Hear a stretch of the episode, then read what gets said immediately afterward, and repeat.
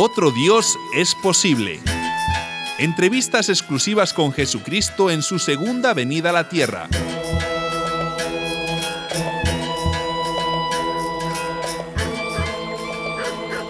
Hoy nuestros micrófonos están instalados en Tabga, la colina de las siete fuentes, cerca de Cafarnaúm.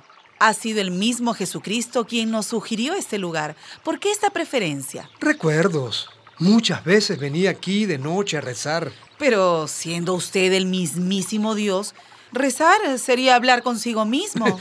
bueno, no sé qué dice Raquel. ¿Cómo voy a hablar conmigo?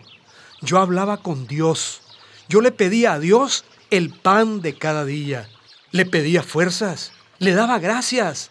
Le rogaba que metiera su mano para que llegara pronto su reino de justicia. Tal vez resulte indiscreta, pero ¿podría compartir con nuestra audiencia, ante nuestros micrófonos, alguno de sus rezos?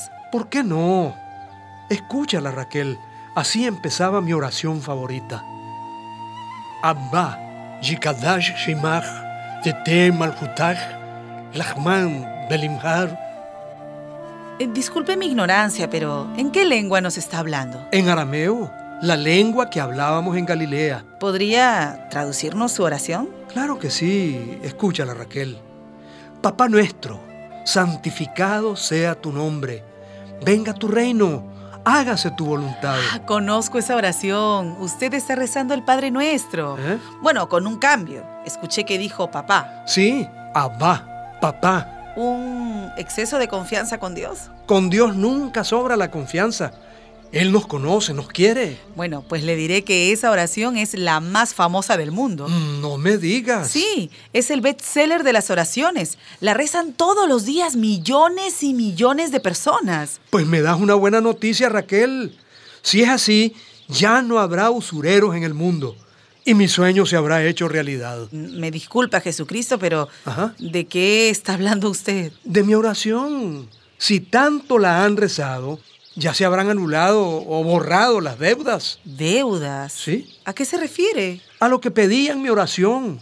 Acuérdate, Raquel, ¿cómo empieza? ¿Cómo dice? A ver, si me equivoco, usted me corrige, ¿sí? Veamos. Padre nuestro que estás en el cielo, santificado sea tu nombre. Venga tu reino. Hágase tu voluntad así en la tierra como en el cielo. Eh, ¿Voy bien? Sigue, sigue, sí, sí. Danos hoy nuestro pan de cada día. Sigue, sigue. Y perdona nuestras ofensas como también nosotros perdonamos a los que nos ofenden. No, no, no, no, no, no, no, no, no, no. ¿Cómo que no? Que yo no dije eso. Yo no hablé de ofensas, no. Ah, bueno, de pecados, que es lo mismo, ¿no? No, no, no, tampoco. Yo hablé de deudas. ¿Deudas con Dios? Deudas con el usurero.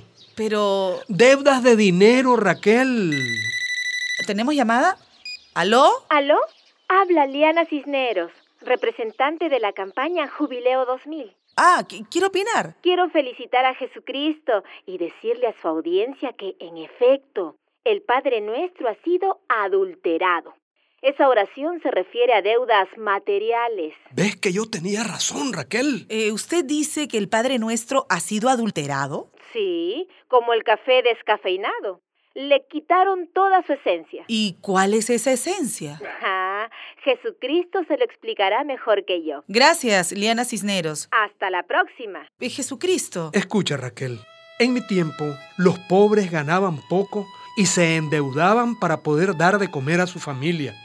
Tenían deudas con el terrateniente, con los usureros, deudas injustas que se hacían eternas, que no podían pagar ni en mil años y terminaban sus días humillados, desesperados. Pasaba en su tiempo y sigue pasando ahora. Yo hablé de esas deudas, Raquel.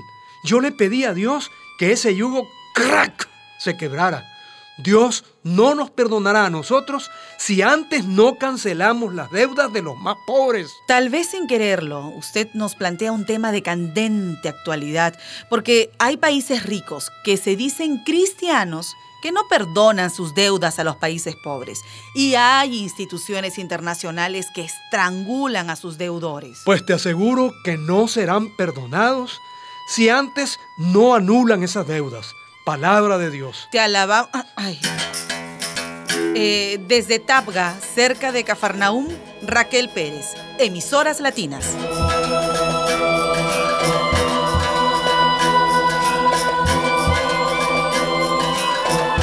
Otro Dios es posible. Entrevistas exclusivas con Jesucristo en su segunda venida a la tierra. Una producción de María y José Ignacio López Vigil con el apoyo de Forum Sit y Christian Aid.